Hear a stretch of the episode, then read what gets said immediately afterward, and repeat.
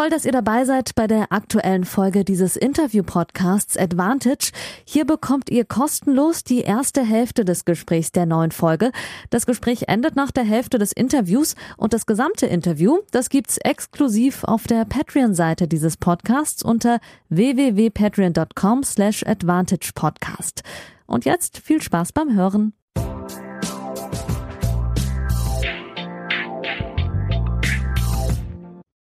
Folge 108, liebe Advantage-HörerInnen und vor allem liebe Patreons. Schön, dass ihr wieder eingeschaltet habt. Vielen Dank für das positive Feedback der letzten Folge mit Benjamin Hassan. Das hat mich sehr gefreut und gegen Ende der Saison, ich stehe mit mehreren Spielerinnen äh, in Kontakt, ähm, sind alle viel unterwegs und bereiten schon die nächste Saison vor. Deswegen ist es gar nicht so leicht, ausführlich Zeit zu finden für ein längeres Gespräch. Umso dankbarer bin ich, dass ich jetzt Tamara Korpatsch in der Leitung habe. Hallo Tamara, guten Abend. Hallo. Vielen Dank, dass du dir Zeit nimmst für ein ausführliches Interview ein paar Wochen nach deinem ersten WTA-Titel in Rumänien. Das wisst ihr natürlich, liebe Tennis-Freaks äh, zu Hause. Ähm, nach vielen, vielen Jahren auf der Tour, die du dich nach oben äh, gekämpft hast, hat es jetzt auf der WTA-Ebene zum ersten Mal gereicht. Äh, kurze Infos noch. Äh, stand jetzt auf 71, so hoch wie noch nie. Erster WTA-Titel. Jetzt leider ähm, den Schwung nicht mitnehmen können wegen einer Verletzung, die dich einige Wochen außer Gefecht setzt. Darüber werden wir reden, aber natürlich auch über viele weitere positive äh, Sachen, viel mehr positivere Sachen. Tamara, ich äh, treffe dich gerade virtuell in, in Hamburg an. Ähm, du hattest mir äh, im, in einem Vorgespräch oder geschrieben, ähm, dass wir es lieber am Montag machen, weil du am Wochenende auf einem Turnier mit deinem Bruder warst. Ähm, ist das etwas, was du, wenn du jetzt mal verletzt bist und Zeit hast, wo du dann auch deine, deine Geschwister unterstützt bei ihrem Tennis oder war das ein anderer Sport? Äh, nee, das war ein Tennisturnier, genau. Das, äh, ja, genau, ich habe ihn da auch äh, mit unterstützt und angefeuert. So. Sehr, sehr schön. Ähm, welcher von den beiden Brüdern war das und auf welchem ähm, Niveau äh, befinden sich die beiden? Also mein kleiner Bruder war das, der Richie. Ähm, ja, der will jetzt gerade anfangen, wieder mit Tennis zu spielen. Ähm, ja, er hat halt acht Jahre nicht gespielt und Mhm. fängt jetzt irgendwie an, erstmal deutsche Herrenturniere zu spielen und danach mal gucken, was daraus wird. Cool. Und bist du da eher so die äh, stille Beobachterin und Supporterin oder bist du involviert als äh, Schwester, aka Trainerin? Wie, wie, wie läuft sowas ab? Erzähl mal. Ja, also mein, mein Vater ist auch sein Trainer, äh, Mhm. aber ich bin überhaupt nicht still. Äh, äh, ja, ich bin vielleicht äh, ein bisschen zu, äh, äh, weiß ich nicht, ähm, ich, ich zeige da zu viel an, komm weiter, auf geht's und, und ich fiebere total mit. Äh, also still kann ich da gar nicht sein. Okay. Aber ist das etwas, was dich äh, sozusagen in der Verletzungspause auch entspannt, wenn du mit deiner Familie weiterhin bist und auch in diesem Tennisumfeld? Oder brauchst du vielleicht auch mal was ganz anderes? Nee, auf jeden Fall. Das ist auch, also wenn ich selber im Tennis dabei bin, dann, dann ist es ja, jetzt bin ich verletzt, dann, dann komme ich nicht raus. Ich lerne auch durch seine Matches. Ich, ich, ich gucke ihm beim Training zu und ja, genau. Sehr gut.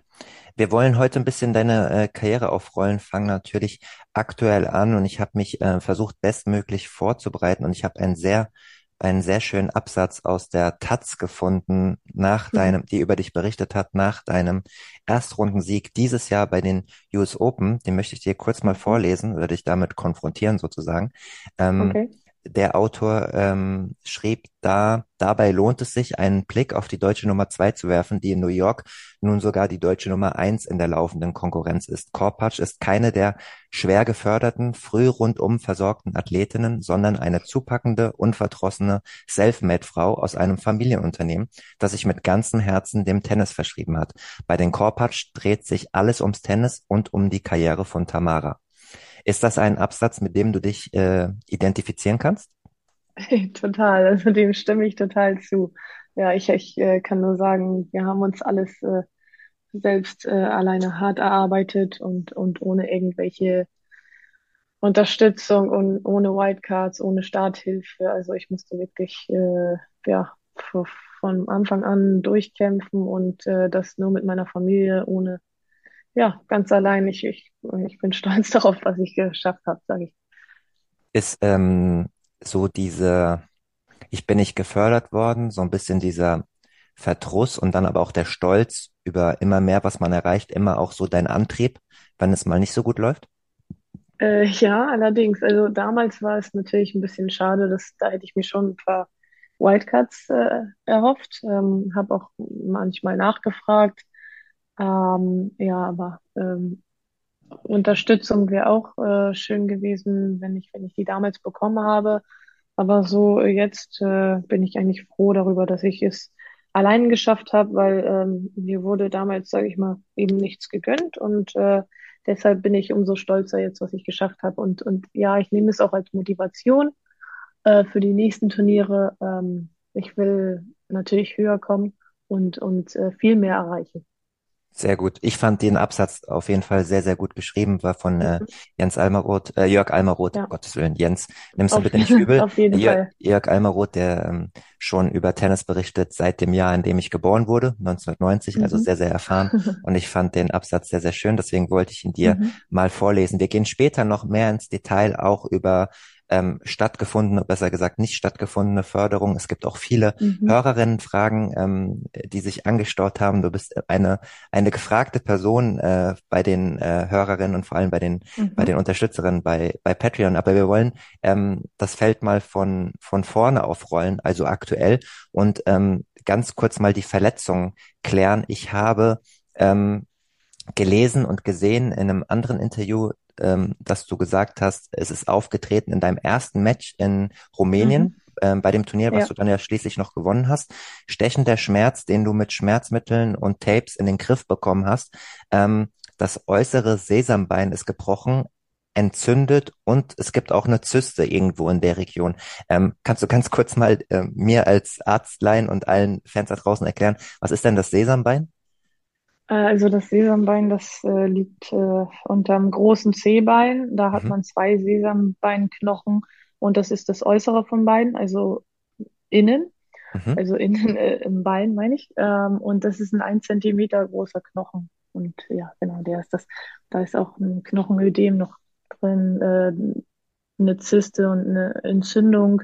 Und das versucht, verursacht auch den Schmerz. So, mhm. aber ich wurde halt äh, beim Turnier gut getaped, gut ge, ja, mit, mit drei Bumpers, extrem viel Tape, dass ich fast gar nicht mehr mit dem Fuß in den Schuh konnte. Und dann halt noch Schmerztabletten davor. Ich habe mich aber im Match halt echt gequält mit Schmerzen. So, ich konnte natürlich nicht 100 Prozent äh, laufen, aber ähm, ja, ich habe halt alles gegeben und gekämpft bis zum Ende, egal wie es weht hat, weil die Physios dachten auch, dass das wäre eine Blase unter der Hornhaut oder so oder irgendwie ein Hühnerauge. Und äh, ja, deshalb dachte ich natürlich, das wäre nicht ganz so schlimm, wenn ich jetzt weiter spiele. Aber ich habe schon gemerkt, dass äh, an den Schmerzen habe ich schon gemerkt, das ist doch keine Blase, weil ich bin ja kein Weichei.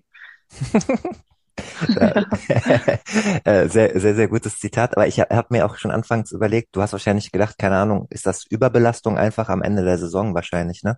Und wenn die, wenn die Physios ja, genau. dann sagen, wenn die Physios dann sagen, es kann nicht schlimmer werden oder es ist in Anf Anführungszeichen nur eine, eine schlimmere Blase, dann, dann, dann spielst du weiter, ne? Weil man kann genau. ja auch, man kann ja auch anders argumentieren und sagen, ich, ich berichte auch relativ viel über ne, Schmerzmittelmissbrauch oder im, im Dopingbereich und so, dass man halt sagen kann, mhm. naja, äh, Schmerzmittel ist ja nicht unbedingt das Gesündeste, wenn man es eine ganze Turnierwoche dauerhaft nehmen muss, ja, um nee, wettbewerbsfähig nee. zu sein, ne?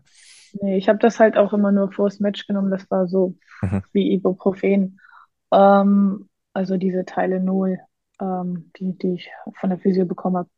Und ja, als am, am Ende, also nach dem Finale, da hat die Physio sich das nochmal angeschaut und wir haben halt, äh, hat, sie hat halt bemerkt, dass es nicht besser wurde und deswegen meinte sie dann ja, okay, das kann doch was am Knochen sein. So, aber mhm. erst nach dem Match, ähm, nach dem Turnier sozusagen. Aber vorher, ähm, ja, äh, waren wir uns da noch nicht sicher. Da hat auch, da hat sich ein Arzt das auch angeschaut und hat dann mit einer Nadel reingepikst in, unter die Hornhaut, um zu schauen, ob da irgendwie eine Flüssigkeit rauskommt, ob das eine Blase ist oder sowas. Aber es ist nichts passiert. Und dann meinte der, das ist so, als wegen meiner Hornhaut, als hätte ich einen Stein im Schuh oder sowas. Deswegen. Also die haben eigentlich nur so Sachen vermutet und am Ende dann hat die Physio dann doch recht gehabt mit dem Knochen. Mhm. In diesem Podcast geht es auch immer um Schwierigkeiten von Tennisprofis aus der zweiten Reihe, die nicht das ganz große ähm, Geld verdienen. Und die, das weißt du natürlich viel besser als ich, die, die Top-Profis auf der WTA-Tour und ATP-Tour, die haben meistens ihren, ihren festen Physio, mit dem sie auch reisen können. Die ganz großen mhm. Stars haben natürlich, reisen oft auch mit Privatärzten noch dazu und einem großen Team. Ähm, du bist wahrscheinlich ähm, aufgrund auch der finanziellen Gesamtsituation immer auf die WTA-Physios angewiesen. Ist das richtig? Äh, ja, genau, das ist richtig, aber ähm, äh, ich glaube, also ich vertraue denen eigentlich auch. Also die sind, die sind eigentlich ganz gut, die WTA-Physios mhm. und machen eigentlich auch einen guten Job. Ähm, genau, das also die haben eigentlich schon öfter geholfen. Jetzt das mit dem Fuß, ähm, das war jetzt ein bisschen falsch, aber die haben mich auch gut getaped und, und damit konnte ich mich dann einigermaßen bewegen. Es war auch völlig unabhängig jetzt von der Situation gefragt, aber was mich auch interessieren würde, ist, ob es da irgendwie größere Unterschiede zwischen den WTA-Physios auf einzelnen WTA-Turnieren gibt, ob die einen gewissen Standard haben müssen, den die, die, den die WTA ähm, umsetzen möchte. Es gibt ja auch momentan größere Kritik an der WTA, nicht zuletzt auch wegen den WTA-Finals. Ähm, aber wenn, wenn du sagst, du hast da fast immer nur gute Erfahrungen gemacht, dann werden die ja einen gewissen Standard haben. Ja, genau. Also ich also bei bisher bei allen WTA-Turnieren, das ist eigentlich immer gleich mit den Physios. Also da sind die eigentlich immer sehr gut, äh, auch bei kleineren oder bei größeren. So bei größeren sind vielleicht ein paar mehr Physios da, so für Massage, zum Beispiel beim Grand Slam zum Beispiel, da sind echt viele dabei. So, aber da, da ist das Feld ja auch größer. Mhm. So, bei ITF, da sind die Physios eher weniger gut, finde ich. Ähm, da sind meistens auch nur männliche und ähm, ja, dann wahrscheinlich auch nur einer. So. Mhm. Also so wie, mit, so wie mit allen Punkten sozusagen, je niedriger das Turnier ist, desto weniger auch die Qualität. Ne? Gilt ja auch für Bälle, für Trainingszeiten, für Hotels. Genau, genau. Hm. Genau, aber bei WTA 125er, da ist es jetzt auch eigentlich äh, so wie bei den 250er oder bei den 500ern. So jetzt mhm. bei den ganz großen, bei den Tausendern und Grand Slams, da da sind dann äh, ein paar mehr. Cool. Wenn wir da, wenn wir jetzt bei dem Thema schon sind, äh, würde mich da noch interessieren, ähm, trägt man sich am Abend vorher in so eine Timetable ein, damit man eine Zeit bekommt für die WTA-Physis oder geht das auf Zuruf? Äh, ja, nee, wir, wir kriegen einen Link per E-Mail geschickt, da, mhm. da buchen wir uns dann einen Termin für den nächsten Tag oder wenn vielleicht für den gleichen Tag noch was frei ist, irgendwie buchen wir uns dann eine halbe Stunde oder eine Stunde an, an ähm, Physiotherapie oder eben an Massage. Ähm, und wenn man halt was, gerade was Akutes hat, was gerade erst aufgetreten ist, kann man einfach in den Physioraum kommen und ähm, äh, die behandeln das direkt. So, oder eben vor dem Match halt als Vorbereitung, da kann man immer reinkommen ohne Termin. Und ich habe rausgehört, was natürlich auch in, in der Natur der Sache liegt, dass wenn du die Wahl hast, dann doch eher ähm, zu einer Frau gehst äh, zur Behandlung. Ja, auf jeden Fall. bei, bei einem Mann finde ich das ein bisschen unangenehm. Also kommt drauf an, wo, wo ich verletzt bin. Ja, klar. Liegt ja in der Natur der Sache völlig, völlig verständlich. Danke für deine Einblicke mhm. bei dem Punkt. Das ist nämlich auch für die, mhm. für die Tennisfans äh, sehr, sehr interessant, wie, wie sowas abläuft, wenn man kein Privatphysio hatte. Ich wiederum mhm. fand sehr, sehr interessant. Ich habe mir das natürlich dann angeguckt, das Finale auch und ähm, die äh, dazugehörige ähm, äh, Siegerrede und jetzt bist du ja, ja noch nicht mit, mit 30 großen Titeln ausgestattet, dass du wie, äh, keine Ahnung, wie, ähm, ja, Alexander Zverev da schon am, ja. am Ironie auspacken bist und äh, Späße machen bist in der Siegerehrung. Ähm, die Süddeutsche Zeitung hat es auch so ein bisschen beschrieben, dass du schon sehr nervös warst während der ja. Rede, immer mal wieder zu deinen Eltern geguckt hast, geguckt hast, wie du es formulierst, was mich zu der Frage führt, warst du bei der Siegerrede nervöser als beim Finale an sich? Äh, ich glaube schon. Also eigentlich war ich überraschend entspannt vor dem Finale. Ich, ich äh, äh, jetzt nicht extrem nervös oder aufgeregt, weil ähm, ich habe das Halbfinale überstanden und äh, das habe ich vorher noch nicht. Und dann habe ich, ja, war ich einfach motiviert im Finale und und äh, bin frei, äh, ja, ins Finale gestartet. Ähm, so bei der Rede war ich viel aufgeregter, ja, das kann ich sagen. So dann dann äh, wurde ich keine Ahnung, als ich angefangen habe, wurde ich ein bisschen emotionaler, was ich nicht gedacht hätte. Es kam echt überraschend, aber mhm. das war wahrscheinlich, weil ich so gerade halt, äh, ich habe mich gerade bei meinen Eltern bedankt und dann konnte ich gerade nicht weiterreden. Das, äh, wahrscheinlich, weil ich gerade realisiert habe, ich habe Turniersieg und habe mich extrem darüber gefreut und äh, genau, das habe ich da halt angefangen auszusprechen so und dann wurde ich emotional. Was ja auch sehr schön ist, aber die Umstände waren ja auch nicht unbedingt einfach. Du hast gegen eine ähm, Lokalmatadorin im Finale ähm, gespielt, das Publikum natürlich naturgemäß auf der Seite der, der Einheimischen. Ähm, mhm. Stimmung, ich würde jetzt mal vorsichtig formulieren, ein bisschen feindselig auch. Ne? Rumänische Fans können ja schon auch Gas geben und so. Wie hast du das ja. wahrgenommen? Ja, schon. Also die haben schon die, die äh, Gegnerin richtig angefeuert. Selbst beim Doppelfehler, da haben die gejubelt. Also da wurde es so laut. Ähm, aber ich, ich, ich verstehe das, weil, weil es ist eine Rumänin und, und äh, ja, das ist, ich, ich verstehe das völlig und, und da werde ich jetzt auch nicht irgendwie gegen das Publikum sauer sein oder sowas. Ähm, weil wenn ich jetzt gegen eine andere spielen würde, die nicht von dem Land ist, dann wäre es ein bisschen enttäuschend. Aber das finde ich völlig, völlig normal.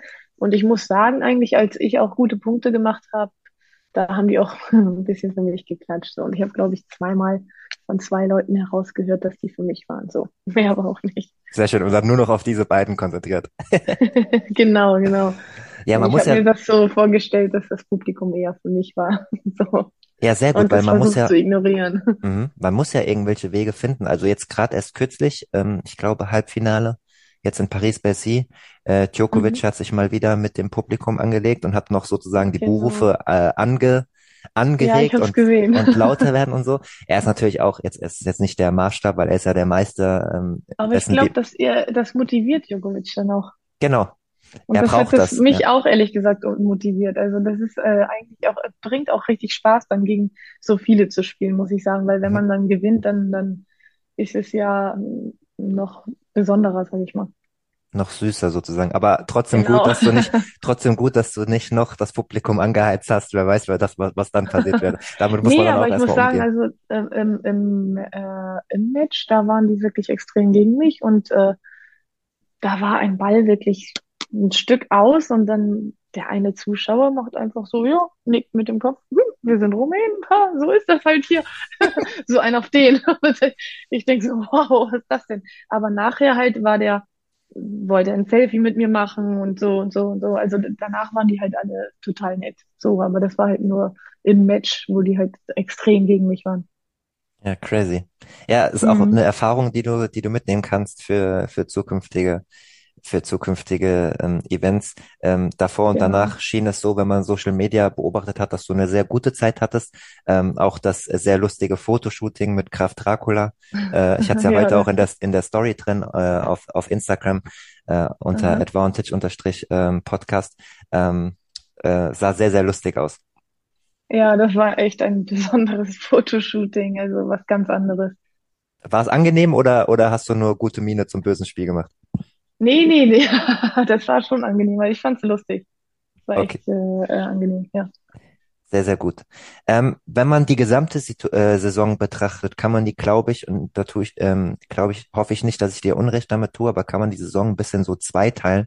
Du bist, wenn ich mich nicht verzählt habe, ich war im Mathe-Grundkurs nicht der Beste, aber mit, mit neun, mit neun Auftaktpleiten ins Jahr gestartet und ab Ja. Wimbledon eigentlich, ähm, wo du äh, dann die Quali äh, ähm, zwei Spiele gewonnen hast, äh, noch reingerutscht bist ins Hauptfeld und dann auch, ein, auch eine Runde gewonnen hast. Seitdem sind die Ergebnisse immer besser geworden. Ähm, Mhm. und würdest du mir da zustimmen, dass man das so ein bisschen zweiteilen kann? Ja, auf jeden Fall. Also der Anfang des Jahres war wirklich total schlecht. Neun Matches hintereinander, das, das weiß ich ganz genau, das stimmt. Ähm, ähm, ja, ich würde sagen, ja, stimmt. Ab, ab Wimbledon fing das an, besser zu werden. Stimmt. Mhm. Äh, ja, die Quali, zwei Matches, okay, dann als Lucky Loser rein und ein Match im Hauptfeld. So ein großes Ergebnis ist es jetzt nicht, aber ich äh, kann sagen, dass ich mein erstes Grand Slam Hauptfeld-Match gewonnen habe. Ähm, und das, äh, da habe ich auch äh, endlich mal das durchbrochen, dass ich endlich mal im Hauptfeld ein Match gewonnen habe. Und dann wahrscheinlich wurde es dann, dann habe ich die Motivation dann aus Wimbledon mitgenommen. Mhm. Ja, eben, es liegt ja immer auch äh, in der Sache der, der, der Betrachtung. Du hast es ja eben schon erwähnt, davor diese Mhm. Hürde öfter nicht gepackt. Auch die Quali Mhm. war öfter mal eine Hürde. Und äh, zweit, also von zweiter Runde Hauptfeld beim Slam würden ja viele SpielerInnen ähm, geschlechterübergreifend träumen. nur davon, ne? Also Mhm. das dann auch mal gepackt zu haben, gibt ja Ja, auch nicht nur finanziell mehr ähm, äh, Sicherheit als bei anderen kleineren Turnieren, sondern auch ähm, Selbstvertrauen zurück. Genau, ja, ja. Ja, und wenn man mal ein bisschen genauer in die Analyse geht, ähm, gab es, also warst nur du schuld an den neuen Auftaktpleiten oder hattest du gesundheitliche Probleme, hattest du Verletzungssorgen, warst, warst du mental nicht auf der Höhe? Wo würdest du jetzt zehn Monate später sagen, lag es die ersten Monate dran? Oh Mann. Ähm, Schwierige ja, Frage, muss tut mir ich leid. ja weit zurückblicken. Ich bin gerade nicht so gut in Erinnerung, aber ähm, ich, ich warte mal. Einen Moment. Also erstmal habe ich, genau, genau, also erstmal habe ich ja, ähm, äh, das kann ich jetzt nicht so sagen, aber muss ich ehrlicherweise sagen, dass ich halt äh, auf meinem Tennisschläger zum Beispiel etwas länger gewartet habe Mhm. und ab und zu mal verschiedene Modelle ausprobiert habe, die, die neuen Modelle halt ein bisschen zwischendurch äh, getestet habe, verschiedene Modelle ausprobiert habe und ähm, was ich auch sagen kann, ist, dass ich halt äh, meinen neuen Schläger, äh, den, den ich so richtig gut finde, erst ähm, äh, zwei Tage vor den Transylvanian Open bekommen habe. Also der ist, der läuft, würde ich sagen.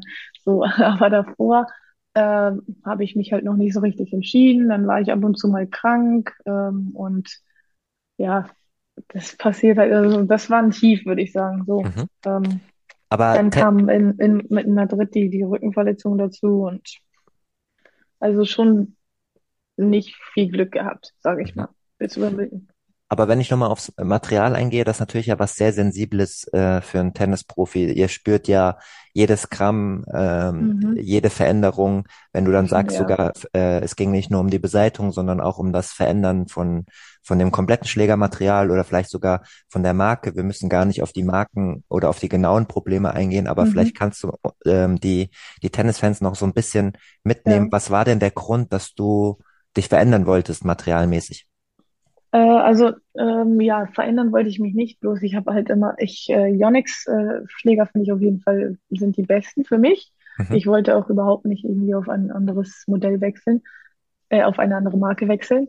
So, ich hatte halt mein, mein äh, VK 98, mein altes Modell und äh, dann kommt ja immer das Neuere raus. So, und das äh, halt musste ich erstmal mich dran gewöhnen und äh, habe dann halt mal den, den ESON ausprobiert oder den VCore Pro und dann, ja, halt, ich mag keine Veränderungen. So, und dann, Okay. dann äh, habe ich jetzt einfach ähm, den, den neuesten von meinem Modell, habe ich halt mit meinen, mit meinen Daten, mit meinem Schwunggewicht und mit meinem, mit meinem Balancepunkt, mit, mit dem richtigen Gewicht so für mich äh, gemacht bekommen, so wie ich den haben will, äh, was zu meinem Schwungstil auch passt. So, und jetzt läuft das besser, weil ähm, wenn das Schwunggewicht zum Beispiel ein Tick zu hoch ist, sage ich mal so vier Punkte zu hoch ist, dann kriegt man auch ein bisschen Schulterschmerzen davon. Also ich jetzt, weil es nicht zu mir passt. So, und dann ähm, war einige Male der Schläger vielleicht ein Tick zu schwer für mich. Ähm, genau, war da ein bisschen was äh, schief gelaufen mit dem Tuning. So, und dann habe ich das jetzt direkt bei Yonex machen lassen und da, ja, da lief es jetzt am besten mit. Cool. Und dass du es so spät bekommen hast, liegt das einfach an unserer Welt und Lieferengpässen oder wartet man dann, weil das Maß gefertigt ist oder woran liegt das? Nee, ähm, ich habe die schon ehrlich gesagt vorher bekommen. Bloß, äh, ja, dann, dann beim Tuning habe ich die halt so tunen lassen, aber das ist dann irgendwie nicht richtig gewesen für mich und dann waren die halt insgesamt zu schwer und die konnte man dann wirklich nicht wieder leichter machen oder verändern. So, und dann, und dann habe ich es, habe ich gedacht, okay, dann, dann ist das, liegt das an neuen Schlägern, an das neue Material oder was weiß ich. So, aber ich habe das dann, äh, ehrlich gesagt, bei Wimbledon habe ich das herausgefunden, dass die Schläger, die ich gespielt habe, tatsächlich äh, ein zu hohen Schwunggewicht hatten für mich, also zu hohes Schwunggewicht hatten für mich. Und dann habe ich das direkt ähm, zu Yonex halt, ähm, ja, ich habe das äh, mit Yonex, also mit dem von Yonex äh, besprochen und dann hat er äh, mir den Vorschlag gemacht, dass ich den meinen guten Schläger hinschicke und die, die messen halt die Daten aus, wie der Schwunggewicht ist und das Gewicht und das haben die dann direkt für mich dann da vor Ort gemacht und dann, die machen das ja auch sehr präzise und deswegen kann ich denen da auch vertrauen. Cool. Vielen Dank für die Ausführungen. Das äh, ist auf jeden Fall sehr interessant. Und da sieht man auch mal wieder, was da alles am Ende für ein, für ein Rattenschwanz äh, dahinter hängt. Ich hoffe, du hast jetzt Genau. dein, dein ähm, auf dich ähm, jetzt fehlen mir auch die Worte, Eingestellten, genau, eingestellten Schläger. eingestellten Schläger Genau. gefunden, Mhm. ähm, dass du dann im neuen Jahr, wenn du verletzungsfrei bist, weiter auf dem Level äh, angreifen kannst. Ja, Ähm, mit dem Schläger bleibe ich auch verletzungsfrei, also schultermäßig. Aber ich hatte ja sowieso noch nie irgendwelche Verletzungen, so von selbst, Schulter, Rückenprobleme oder sowas. Halt, das mit dem Rücken ist wegen einem Sturz passiert. Jetzt das mit dem Fuß ist wirklich mein erster, äh, mein, meine erste richtige Verletzung, die so kam, ohne dass ich irgendwo draufgetreten bin. Also nicht, dass ich mich daran erinnere. Sehr gut. Jetzt haben wir so ein bisschen das Aktuelle besprochen, der Vollständigkeit halber noch. Du hast natürlich nicht nur in Wimbledon die zweite Runde erreicht, sondern auch in Mhm. New York. Das wurde ja vorhin auch aus dem Zitat ähm, deutlich. Ähm, das sind für dich äh, schon wichtige Schritte. Ähm, bist jetzt äh, auf 71, ähm, kannst angreifen, kannst gut planen, kannst die Hauptfelder der Slams planen.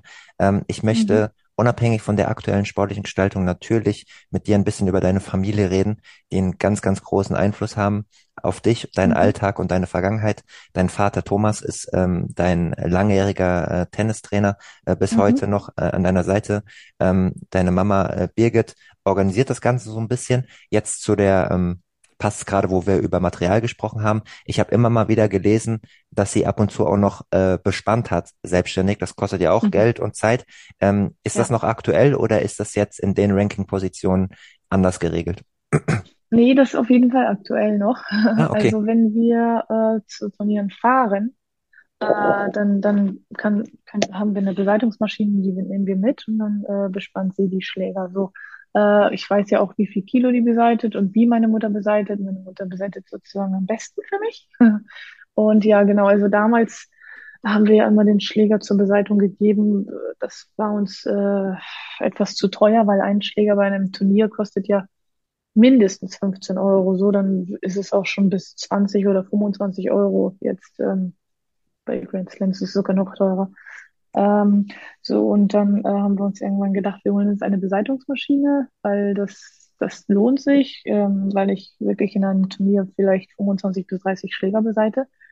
Also wenn ich bis zum Finale durchspiele.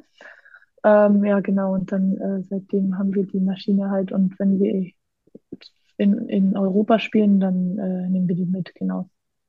Mhm. Aber wenn wir irgendwo hinfliegen, natürlich nicht. Ja, verstehe. Ähm, das Hamburger Abendblatt hat auch kürzlich in einem Artikel äh, nochmal rekapituliert, wie du äh, bei dir in der Heimat angefangen hast beim Eimsbütt- Eimsbüttler ähm, Tennisverein. Da habe ich übrigens Mhm. auch ein bisschen gespielt in den Jahren ähm, 18 und 19, als ich fürs Tennismagazin in Hamburg ähm, gearbeitet habe und gelebt habe. Das ist da ganz in der Nähe, das ist da äh, Stelling, Eimsbüttel. Ähm, Ja. in, in der Troplowitz-Straße hat das Mhm. Tennismagazin gesessen und da ist ja äh, der Tennisverein in der Nähe, da habe ich auch ein bisschen gespielt. Und ähm, da war es ganz schön erklärt, wie äh, dein Papa mit dir trainiert hat, schon äh, seit du fünf Jahre alt bist und ihr von Platz zu Platz äh, gewandert seid, wenn, wenn der dann belegt wurde. Ähm, äh, wie viel hast du denn als Kleinkind in dem Alter am Anfang schon Tennis gespielt mit fünf, sechs, sieben, acht? Und hat dir Also, das immer Spaß gemacht? Äh, ja, es hat mir immer Spaß gemacht, erstmal. Und äh, das, wie oft, wie, wie viel äh, ich als fünf, sechs, siebenjährige trainiert habe, weiß ich jetzt nicht. Aber ich glaube so ab acht oder so, also da haben wir uns wirklich die äh, Zeit ausgenutzt, so lange wie es geht, auf dem Platz zu spielen im Sommer. Ähm, ab und zu waren wir schon mal, äh, aber nicht, ich weiß nicht, nicht mal mit acht. Ähm, ich, da war ich schon älter. Also ich kann mich nicht mehr so gut daran Macht erinnern. nix, macht nix. Mich würde eher das, mich würde eher das Gefühl so ein bisschen int äh, interessieren, weil äh, es wird aus allen Artikeln so ein bisschen klar, dass das sehr schnell deine große Leidenschaft wurde, egal äh, wie die Rückschläge aussahen. Bei mir war das, das der Tischtennissport. Ich habe irgendwann mhm, mal in einem Centerpark äh, den Schläger in die Hand genommen, da muss ich sechs oder sieben gewesen sein und dann habe ich ihn gefühlt nicht mehr aus der Hand genommen und in jeder Pause mhm, gespielt und dann Tischtennisverein und das war Priorität Nummer eins und ich war wirklich kein Top-Talent, ja. aber für mich gab's äh, nichts anderes eigentlich dann. Das war mein mein Herzensprojekt schon als Kind. Ähm, war das, war Tennis für dich auch so Priorität Nummer eins schon in diesen jungen Jahren? Ja, ehrlich gesagt, ja. Also Mhm. ähm, ich, wo ich angefangen habe mit Tennis, da war ich ja fünf und da habe ich auch schon, ehrlich gesagt, habe ich da schon gesagt, ich will mal Nummer eins der Welt werden. Okay, Und ich cool. erinnere mich noch damals, als wir, ah Gott, ich war sieben, da waren wir in einem Tennisverein, da meinten Leute, ja, ich spiele so gut und willst du auch mal so gut wie Steffi Graf werden? Und ich meinte dann so, nee, besser. Also, obwohl Steffi Graf schon echt gut ist. Also war. Ähm, ja, genau. Also ich, ähm, also ich, ich erinnere mich auf jeden Fall, wie wir damals äh, trainiert haben auf dem Platz und äh, eigentlich ja sehr oft. Und ähm, als ich in der Schule war, ähm, ja, habe ich natürlich äh, äh, für die Schule gelernt und so, aber für mich war eher das als eigentlich das Ziel, äh, Profi-Tennisspielerin zu werden und als äh, dann hatte ich irgendwie, das war mein Plan A und als Plan B hatte ich dann was anderes, so, ähm, oh Gott, ich weiß nicht mehr, Goldschmiedin oder sowas. Ja, das hattest du letztens in Ähm, einem Interview erwähnt. Da dachte ich schon so, ich weiß nicht, genau, ob sie das jetzt einfach nur als Platzhalter das ist gesagt hat ganz anderes, oder ob ne? das, oder ob das wirklich ein, also ob das jetzt ein Nee, Platzhalter das war stimmt. oder ob das wirklich ein Ziel dann war.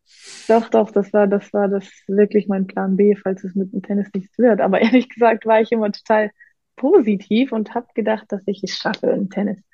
So und äh, das mit der Goldschmiedin, genau das war mein Plan B. Und wenn, weil, weil ich war immer so extrem kreativ und ähm, habe dann immer, also ich wollte wirklich so Schmuck mal selber machen auch und so. Und ich liebe Schmuck. So, und dann, wenn das jetzt nichts geworden wäre, wäre ich, glaube ich, dann, dann habe ich auch noch gesagt, ich werde ein Tennistrainerin. Mhm. Das wäre auch noch möglich gewesen. So. Aber eigentlich habe ich immer daran geglaubt, wirklich das zu schaffen im Tennis. Ja, jetzt bist du keine Tennistrainerin geworden, sondern dein Vater ist Mhm. dein langjähriger Tennistrainer. Und wenn wir gerade darüber Mhm. geredet haben, wie es für dich in den jungen Jahren war, die Wahrnehmung zum Tennis und schon deine großen Ziele, wie war das denn für deinen Vater? Weil ich habe auch äh, gelesen, dass er sich sein ähm, Tenniswissen selbst äh, angeeignet hat, also self-made auch. Ähm, ist er dann mit seinen Aufgaben gewachsen sozusagen? Ja, das stimmt allerdings. Also ich weiß nicht, ehrlich gesagt, ich weiß nicht, ob ich das könnte, aber äh, ja, er hat sich sozusagen das Tennis und die äh, ja alles selbst beigebracht und vielleicht ja ein bisschen auch natürlich abgeguckt bei Prof Profispielern damals und so. Und dann äh, die Technik habe ich von ihm gelernt und ähm, ich habe schon oft gehört von mehreren Leuten, dass ich eine wirklich gute Technik habe. Und äh, ja, genau, und mein Bruder auch. Also äh, keine Ahnung wie, aber ja, er hat es irgendwie geschafft. Ja, das ist ein riesiges Talent, äh, riesiges Kompliment für, für ihn. Ähm, ja, er hat ja. ne nebenbei auch noch, äh, nehme ich an, Vollzeit gearbeitet, noch viele lange Jahre. Ich habe Mhm. in einem Artikel gelesen, äh, dass er LKW-Fahrer war oder noch ist, weiß Genau. ich nicht, äh, wie, wie, wie der Status ist. Aber Ja, so das, gut wie wahr. ja, okay. Ähm, das sind ja riesen Herausforderungen, die, ähm, die er beruflich und dann privat mit dir zu vereinbaren hatte. Ja, genau, zeitlich musste man das ja auch irgendwie schaffen dann und äh, ja, war nicht immer so einfach. Mhm. Dann kommen wir Was ich irgendwann, auch noch, nee, bitte, was ich auch noch sagen wollte, zum Beispiel, also im Sommer haben wir äh, versucht, so halt so viel wie möglich zu trainieren, weil da musste man ja irgendwie nicht extra einen Platz buchen für die, die einzelnen Stunden bezahlen und in der Halle haben wir eher weniger trainiert, sehr, sehr wenig. So. Und deswegen haben wir halt im Sommer das, was du eben meintest, von Platz zu Platz. Deswegen haben wir das halt im Sommer gemacht, weil in der Halle, in der Hallensaison haben wir eigentlich so gut wie fast, sehr, sehr, sehr selten gespielt. Mhm.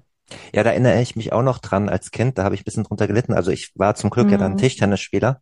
Das findet immer in Ja. der Halle statt und das äh, es kostet auch nicht extra, ähm, weil es ein Mhm. Hallensport ist. Aber ich habe auch noch Tennis gespielt und ich habe im Winter sehr, sehr wenig trainiert. Also ich bin jetzt nicht Ja. in armen Verhältnissen aufgewachsen, aber meine Eltern haben als Gastro, haben in der Gastro gearbeitet und ähm, Ja. da mu- musste auch aufs Geld aufgepasst werden. Und so ein, so eine Hallenstunde im Winter Tennis, das wisst ihr natürlich auch alle draußen, die ihr Tennis spielt, ist ähm, nicht preiswert.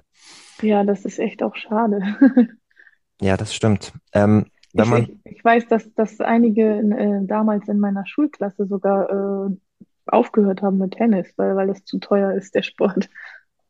ja, es ist, es ist verdammt teurer Sport, vor allem Ja, dann nicht, wenn ja. man, wenn man nicht äh, als absolutes Top-Talent aus der allerersten Reihe ähm, Mhm. gesegnet ist, wo der Verband und noch drei, vier Privatsponsoren äh, hinterher sind und einen Mhm. ähm, protegieren. Ähm, du kommst dann irgendwann in das ähm, Teenageralter und bist vorne dabei äh, national, aber vielleicht ähm, unterschätzt von, von dem einen oder anderen. Wie hast du das selbst damals wahrgenommen, so mit 14, 15, 16? Äh, pff, da muss ich wieder weit zurückblicken. Ähm, puh, das, das weiß ich jetzt nicht Dann so. frage ich, dann frage ich anders. Wie habt ihr es in dem Okay. Alter, wo ihr ambitionierter, wo du, du warst selbst von Anfang an ambitioniert, dann irgendwann äh, merkt man auch, du kannst mithalten auf einem gewissen Niveau. Ähm, wie habt Mhm. ihr mit euren finanziellen Möglichkeiten und den Rahmenbedingungen versucht mitzuhalten? Ach so, ja. Also, ähm, wo ich das erst bemerkt habe. Also ich habe ja eigentlich äh, mit 16 ja erst angefangen, ITF-Turniere zu spielen, Mhm. international. Äh, da habe ich mein erstes Turnier gespielt. Vorher hatten wir, ich gedacht, ich müsste, glaube ich, ITF U18 oder TEs oder irgendwie sowas spielen. Aber davon habe ich glaube ich, nur zwei Stück gespielt von den ITF U18 Turnieren. Von TE-Turnieren auch irgendwie nur ganz wenige, weil man das, glaube ich, nicht so unbedingt brauchte. So, und ähm, ja, dann, als ich angefangen habe mit ITF-Turnieren, da fing der erstmal an, nur in Deutschland zu spielen.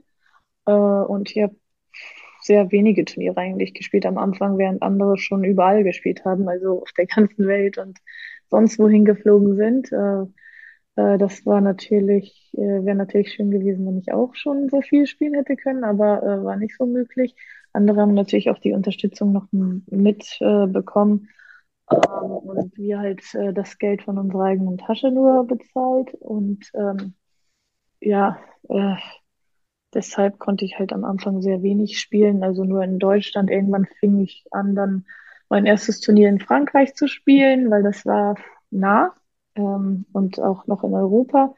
Und äh, ich erinnere mich noch, in Frankreich gab es die, die besonders billigen Hotels. Und ähm, wenn wir das dann nicht äh, uns leisten konnten, das Hotel, dann, dann habe ich auch ab und zu öfter, glaube ich, schon mal auch im Auto geschlafen.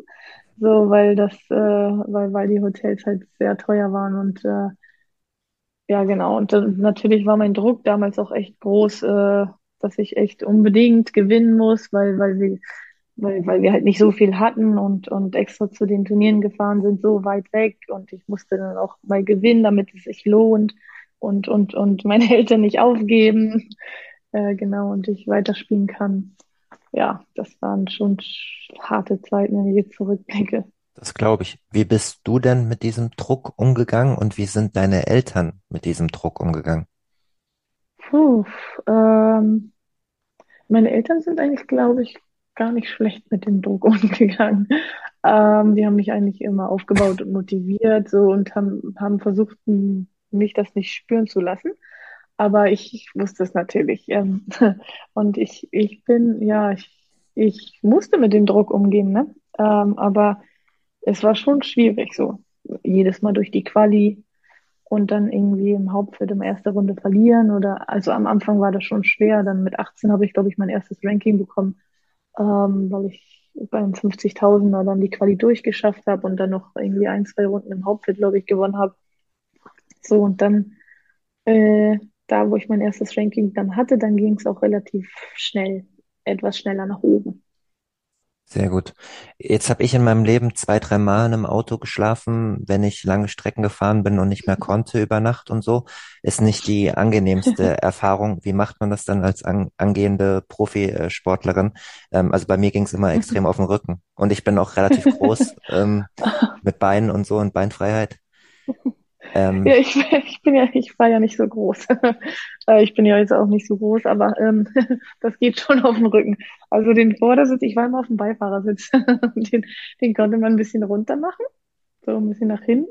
Aber das geht wirklich auf den Rücken, also auf den unteren Rücken.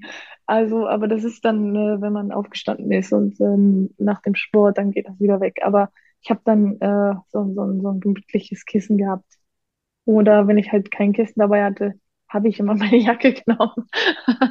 Das war, also ich hatte, das Einzige, was ich immer, äh, womit ich mal dann Probleme hatte, war mein Nacken. So, wenn ich irgendwie ein bisschen falsch geschlafen hat, hatte klar. ich äh, einen steifen Nacken und dann so eine Nacken-Schulter-Blockade. Das war das Schlimmste, was passieren konnte. Weil dann konnte ich auch im Match irgendwie nicht nach links gucken oder nicht nach rechts und dann war die Rückhand oder Vorhand oder der Aufschlag sogar eingeschränkt. Und das, äh, das hasse ich wirklich. Und seitdem benutze ich übrigens auch ein Nackenkissen. Seitdem wir jetzt im Hotel sind und überall. Ich habe immer mein Nackenkissen dabei. Völlig zu Recht. Ich habe auch immer so ein, äh, auch äh, egal ob Flugzeug oder Zug, ich habe auch immer so ein so ein Nackenkissen dabei, weil ich bin prädestiniert dafür, falsch zu, falsch einzuschlafen. Genau, genau. Oder falsch aufzuwachen. Einmal in in der Oder Schweiz, beides. wo ich im Hotel da beim WTA-Turnier aufgewacht bin, da war, da war eine Mücke oder eine Fliege und dann habe ich so zusammengezuckt und wollte die weghauen und dann hatte ich das direkt am Morgen. Wahnsinn. Ähm, Tamara, ich hatte eingangs erwähnt, ähm, ähm, die UnterstützerInnen bei Patreon dürfen auch eigene Fragen ähm, einreichen. Ab dem 7-Euro-Pledge, ab dem 5-Euro-Pledge bekommt ihr jede Woche ähm, oder so oft ich es einrichten kann, äh, zuerst und in ganzer Länge diese äh, langen Karriereinterviews, die, die Podcast-Interviews hier beim Advantage Podcast. Und ab 7 Euro im Monat äh, dürft ihr eigene Fragen einreichen. Das haben heute auch der Lukas und die Petra, beide langjährige Patreons, wieder ähm, genutzt und weil es jetzt an der Stelle passt, steigen wir mal ein. Wir sind jetzt also in diesem fortgeschrittenen Teenager-Alter, Alter, Tamara, Mhm. ähm, wo du dich Ja. nach oben arbeitest und auch schon anfängst, äh, international zu spielen. Und du bist sicher in der nationalen äh, Spitze dann ja auch vorne dabei.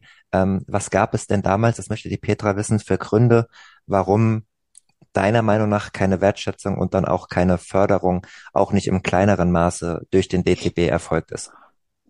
Ja, äh, das ist eine interessante Frage und die Antwort würde ich auch gerne wissen. Tut mir leid.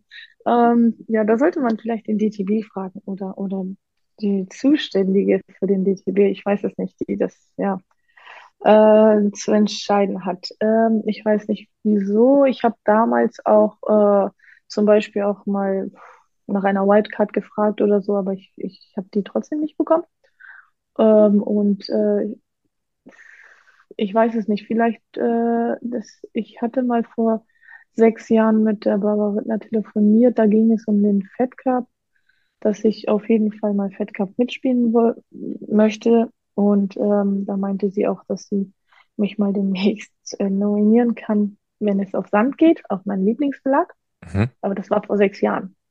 Hm, So, ich bin jetzt immer noch nicht nominiert worden.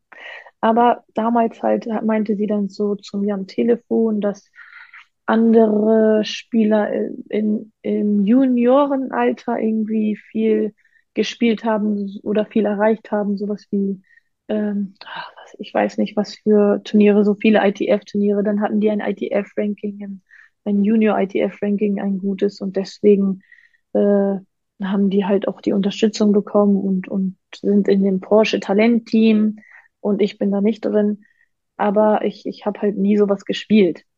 So, so 18 Juniorinnen, ITFs habe ich, glaube ich, zwei Stück gespielt und mehr nicht. Mhm. Und, und, und viel Geld hatte ich ja auch nicht dafür, um, um überall da mitzuspielen, weil da gewinnt man ja auch nicht mal Preisgeld in Mhm. dem Alter. So, und, und ähm, wie soll ich das denn machen? So, und ich weiß nicht, ob das vielleicht ein Grund ist. Ähm, aber Hat man das damals begründet, als du mal nach äh, Wildcards gefragt äh, hast, oder wird das dann einfach abgelehnt ohne, ähm, ohne Begründung? Nee, also meine Mutter hatte damals äh, bei einer angerufen, ich weiß jetzt nicht mehr, wie die hieß, und die meinte dann selbst auch, äh, ich weiß auch nicht, wieso Tamara eine Wildcard bekommt. So, das hat sie dann gesagt, und weil sie war wirklich für mich und hatte wirklich auch gehofft, dass ich auch mal eine bekomme. Ähm, ja, ich weiß nicht warum. Jetzt spielst du ja auch seit Jahren schon äh, im Club an der Alster erfolgreich. Ihr seid äh, in die erste Liga aufgestiegen, in die erste Bundesliga, habt den Klassenerhalt Mhm. gepackt und da bist du ja in einem Team mit mit zwei äh, ganz jungen Spielerinnen, Eva Lys und äh, Noma Noah Akukue, ähm, beide auch aus Mhm. dem aus dem Norden beziehungsweise aus Hamburg, äh, so wie du, Mhm. die genau diesen Weg etwas leichter bekommen. Natürlich müssen sie Ja. durch sportliche Ergebnisse auch auch liefern, aber beide im Mhm. ähm, Porsche Porsche ähm, äh, Talentteam und dann im Junior-Team äh, Mhm. mit Wildcards ausgestattet etc. Mm, Wenn du mit denen in einem Team äh, spielst und die siehst, mm, wie denkst du dann darüber, dass die die Förderung bekommen und wie denkst du an deine Zeit zurück? Ähm, blendest du das komplett aus? Freust du dich für die? Erzähl mal so ein bisschen über die Gefühlslage, weil die ist ja bestimmt sehr Mm, ambivalent. Das war der erste frei zugängliche Teil der neuen Folge. Die zweite Hälfte hört ihr exklusiv auf der Patreon-Seite www.patreon.com slash advantagepodcast. Dort könnt ihr mit einem kleinen monatlichen Beitrag dafür sorgen, dass es diese langen, unabhängigen Interviews ohne Werbung regelmäßig gibt und unterstützt zudem Yannicks unabhängige Arbeit als freier Journalist im Tennis-Doping- und Sportpolitikbereich.